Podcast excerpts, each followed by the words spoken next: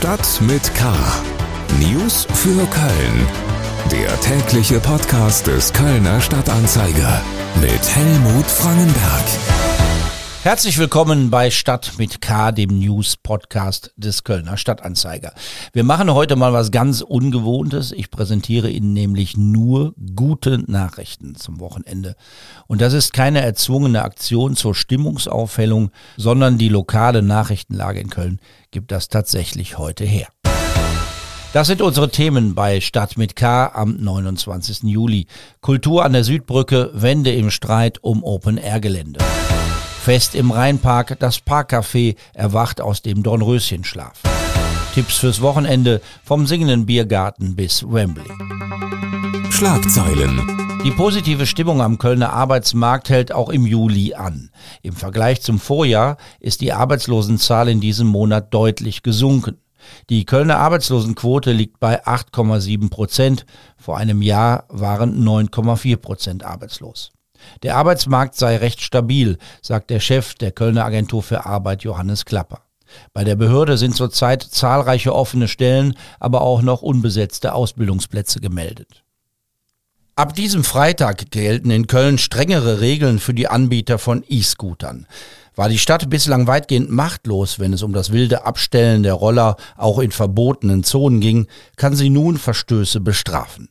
Bisher gab es nur freiwillige Vereinbarungen zwischen den Rolleranbietern und der Stadt. Nun brauchen die Anbieter eine Sondernutzungserlaubnis. Damit unterliegen sie dem Straßen- und Wegegesetz des Landes, das saftige Knöllchen erlaubt.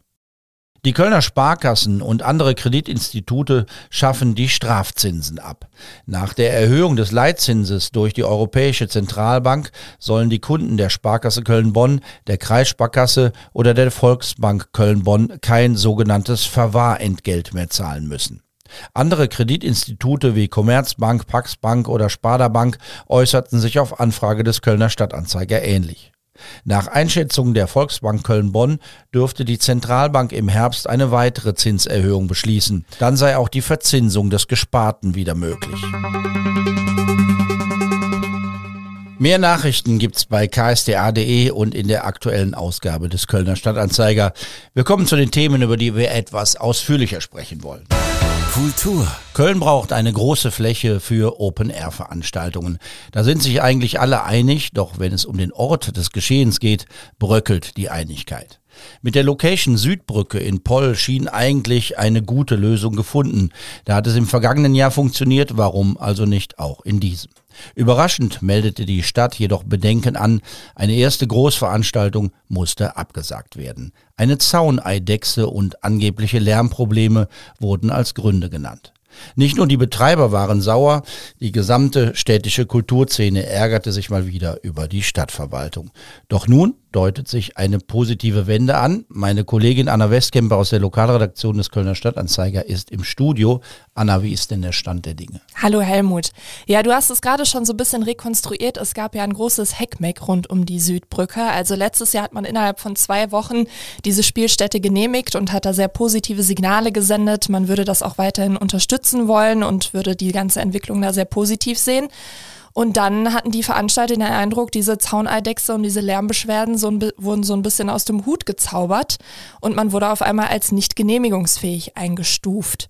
Daraufhin hat es eben diese große Empörung sowohl in der Szene als auch in der Öffentlichkeit gegeben und die Stadt hat sich dann gesprächsbereit gezeigt. Seit letzter Woche haben jetzt zwei Gespräche stattgefunden und jetzt heißt es auf einmal, aha, so ganz ausgeschlossen ist es anscheinend nicht mehr, dass da auch in diesem Jahr noch was stattfinden kann. Die letzten Veranstaltungen, die geplant sind, ab Ende August äh, werden jetzt womöglich bespielt werden können. Es geht um Veranstaltungen in diesem August und September, aber natürlich geht es auch um die langfristige Perspektive. Köln braucht so eine Fläche. Wie sieht es denn äh, in den nächsten Jahren aus? Ist das ein geeigneter Ort? Kann es da weitergehen? Es wird auf jeden Fall noch zu einigen Konflikten kommen. Zum einen gibt es ein paar Anwohner in Poll, die sagen, das ist ja eigentlich ein Industriegebiet. Mit einem derartigen Lärm müssen wir hier normalerweise nicht rechnen. Und gleichzeitig kann es auch zu einem Konflikt kommen äh, rund um den Bebauungsplan Deutzer Hafen, der Ende des Jahres durch den Rat gehen soll. Und dann ist natürlich auch nochmal die Frage, passt so eine große Open-Air-Location dann noch an diese Stelle? Selbst wenn man das Problem der Zauneidechse, das jetzt gerade noch besteht, in den Griff bekommen sollte, da sollte es ja eine Lösung für geben. Da stehen natürlich natürlich Interessen sich gegenüber, die sehr schwierig sind miteinander zu vereinbaren, aber der politische Wille ist eigentlich da, eine Open-Air-Fläche zu schaffen und da muss man sich ja schon fragen, wenn nicht dort, wo denn sonst? Und die Betreiber sind optimistisch, dass es weitergehen könnte? Ich glaube, da muss man auch ein bisschen optimistisch sein. Die haben ja auch schon einiges rein investiert und hat ja auch über eine längere Zeit positive Signale bekommen. Die sind da auch sehr engagiert, auch was die Umsiedlung dieser Eidechse angeht und Gespräche mit den Anwohnern. Und die wirken auf jeden Fall weiterhin auf eine Dauergenehmigung hin. Herzlichen Dank, Anna Westkemper, über das mögliche Einlenken der Stadt im Streit um die Open-Air-Location Südbrücke. Stadtleben. Es ist schön zu sehen, dass unendliche Geschichten dann doch irgendwann einmal ein gutes Ende finden können, gerade in Köln. An diesem Wochenende wird nach 40 Jahren Dornröschenschlaf das Parkcafé im Rheinpark feierlich wieder eröffnet. Eigentlich hätte das schon vor ein paar Jahren geschehen sollen, aber wie so oft kam es zu Verzögerungen und zu Rückschlägen bei der Sanierung und beim Umbau. Betreiber des Schmuckstücks im Park sind Alexandra und Roberto Campione, der uns jetzt übers Internet zugeschaltet ist. Herr Campione, wenn Sie auf die vergangenen Jahre zurückblicken, was war das größte Hindernis auf dem Weg zur Neueröffnung, das da aus dem Weg geräumt werden musste? Also ich glaube, niemand, weder die Stadt Köln noch die Kölner selber haben irgendwie daran geglaubt, dass dieses Gebäude jemals wieder aufmachen wird. Und ähm, wir haben 2005 das erste Konzept gemacht. Und wenn man natürlich mit einem Gebäude, mit einer Planung, mit einer Vision hausieren geht und zwischendurch halt einige Dinge verworfen werden, dann darf man halt nicht dieses Gefühl erwecken, ja, da hausiert jemand mit diesem Gebäude und das hat ja eh keine Chance. Bei einem Dutzend ähm, verschiedener Ämter, die wir haben, und man sagt uns immer, wir hätten mehr Ämter als die Oper, weil wir ja natürlich noch im Park sitzen, der dann ja auch nochmal unter Denkmalschutz steht, dann ist das eine unglaublich große Hürde, diese zwölf Ämter äh, unter einen Hut zu bekommen. Und das war auch am Anfang so. Also während man mit zwei oder drei Amtsleitern äh, ganz gut konnte, weil man das Konzept überzeugt hat, äh, haben dann natürlich die anderen dann erst die Nase gerümpft und haben gesagt, nein, das geht nicht und und und.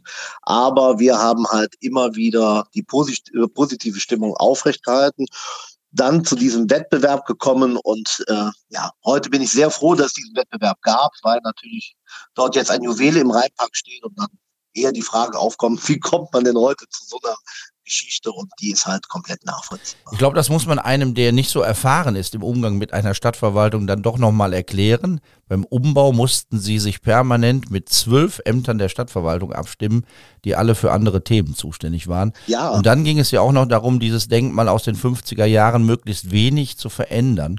Und dazu war auch noch eine Abstimmung mit dem Sohn des Erbauers nötig, der das Urheberrecht für seinen Vater wahrnimmt. Die Denkmalpflege hat, glaube ich, das Hauptgewicht hier gehabt. Und äh, wir haben ja auch kurz nach dem Wettbewerb dann erfahren, dass dieses Urheberrecht ja noch bestand. Und äh, man musste dann halt ein bisschen korrigieren, weil diese, die Stadt Köln ja die Planung gemacht hatte und äh, von sich aus versucht hatte, mehr Sitzplätze innen zu schaffen, damit es für einen Gastronomen auch im Winter interessant bleibt. Das war ja jetzt keine Planung, die von unserer Seite gewollt war. Nur damit würde dann dieses Konzept funktionieren. Aber sie hat dann natürlich erstmal für Umplanung gesorgt. Ähm, es ging um eine Treppe, es ging um die innenliegende Erschließung. Und da haben wir aber auch damals mit dem Sohn des damaligen Planers äh, sehr gute Lösungen gefunden. Und das, ähm, ja, das Ergebnis sieht man heute. Das Projekt wird auch in Zukunft kein kleines sein. Sie haben viel vor. 1000 Sitzplätze auf drei Etagen wollen Sie bewirtschaften. Worauf können sich die Kölnerinnen und Kölner freuen? Ja, also unser Konzept, das wir 2015 vorgestellt haben und auch den Wettbewerb gewonnen haben, äh, wird jetzt quasi auch durchgeführt. Also wir haben halt insgesamt drei bis vier verschiedene Möglichkeiten, in diesem Parkcafé gleichzeitig zu bespielen. Und ähm, es liegt halt nur an der Personalsuche, die ja momentan überall in der Gastronomie äh, vorhanden ist, dass dieses Parkcafé und das Projekt genauso dann auch durchgeführt wird. Also die ähm, verschiedenen Bereiche sind im Erdgeschoss. Ähm, der tägliche Bedarf. Also wir haben dort eine Selbstbedienungsgastronomie mit ungefähr 160 Sitzplätzen, die dann sechs Tage die Woche geöffnet hat. Im ersten Obergeschoss ein Biergarten mit ungefähr 400 Sitzplätzen. Das Restaurant, was einen Tick später erst aufmachen wird aufgrund dieser Personalsuche, aber dann eine größere Eventfläche hat.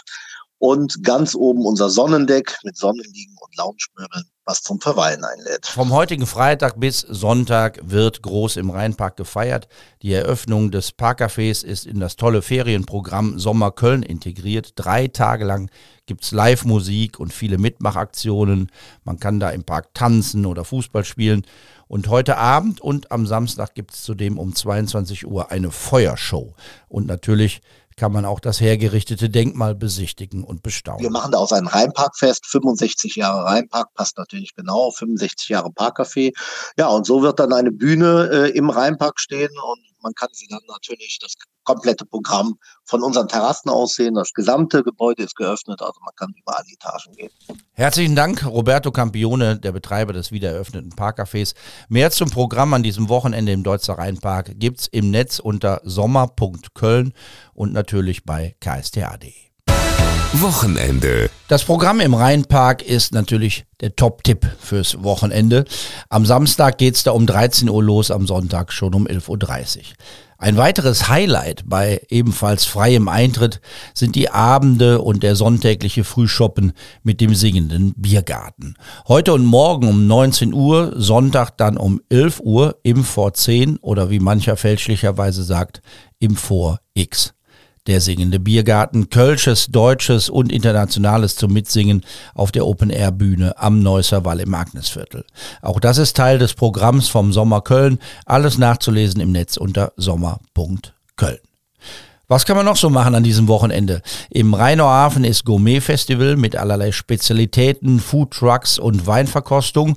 Und dann gibt's ja auch noch zwei sehr wichtige Fußballspiele. Das ist echt äh, Wahnsinn, wie, was für eine Unterstützung wir gerade äh, erfahren von zu Hause. Und das ist alles, was wir immer wollten, einfach diese Aufmerksamkeit und äh, Freude und Spaß zu verbreiten. Klar haben wir da unseren Anteil ähm, dran mit unserem Fußball, aber es ist auch schön, dass es so angenommen wird. Das sagt Torhüterin Merle Froms vor dem großen EM-Endspiel am Sonntag in Wembley gegen England. Sie hofft, dass sich die Euphorie, die man zurzeit spürt, auch auf die Spiele nach der WM übertragen lässt und dann mehr Publikum den Weg ins Stadion findet. Davon würde auch Köln profitieren. Der Deutsche Fußballbund hat nämlich heute bekannt gegeben, dass das Stadion in Müngersdorf weiterhin der Austragungsort für das Pokalfinale der Frauen bleibt. Es gibt eine Zusage bis 2025.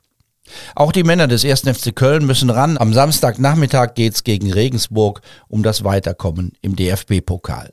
Die Sommerpause ist vorbei, doch auch bei der Pressekonferenz des FC vor dem Spiel musste natürlich auch über Wembley gesprochen werden. FC-Trainer Steffen Baumgart über die Aufgabe des Nationalteams der Frauen in England. Es geht einfach darum, nochmal alles rauszuhauen.